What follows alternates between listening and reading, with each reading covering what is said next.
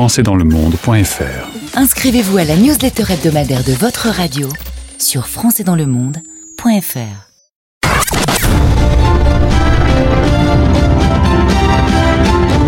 60 secondes, expat.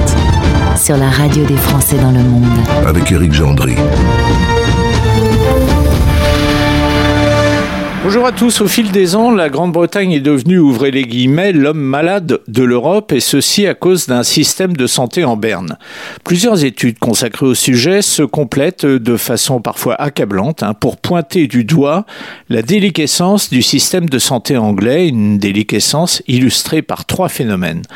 Le premier, c'est une espérance de vie qui vient pour la première fois en 45 ans de baisser, 78,6 ans pour les hommes et 82,6 pour les femmes, c'est en dessous de la moyenne des pays européens. Et un des grands responsables est le cancer. Celui-ci régresse moins vite qu'ailleurs, car il est moins bien soigné qu'ailleurs. Un chiffre.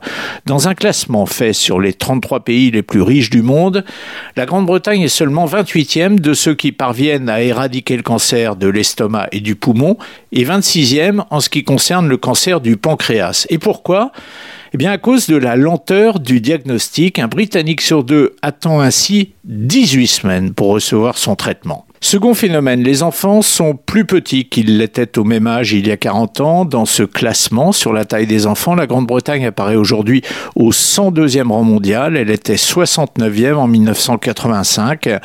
Cette tendance s'observe depuis 2009. À l'âge de 5 ans, les petits Anglais font 3 cm de moins que les petits Espagnols et 5 cm de moins que les petits Italiens ou Égyptiens. Et là, c'est l'alimentation qui est mise en cause, nourriture trop transformée, trop peu naturelle.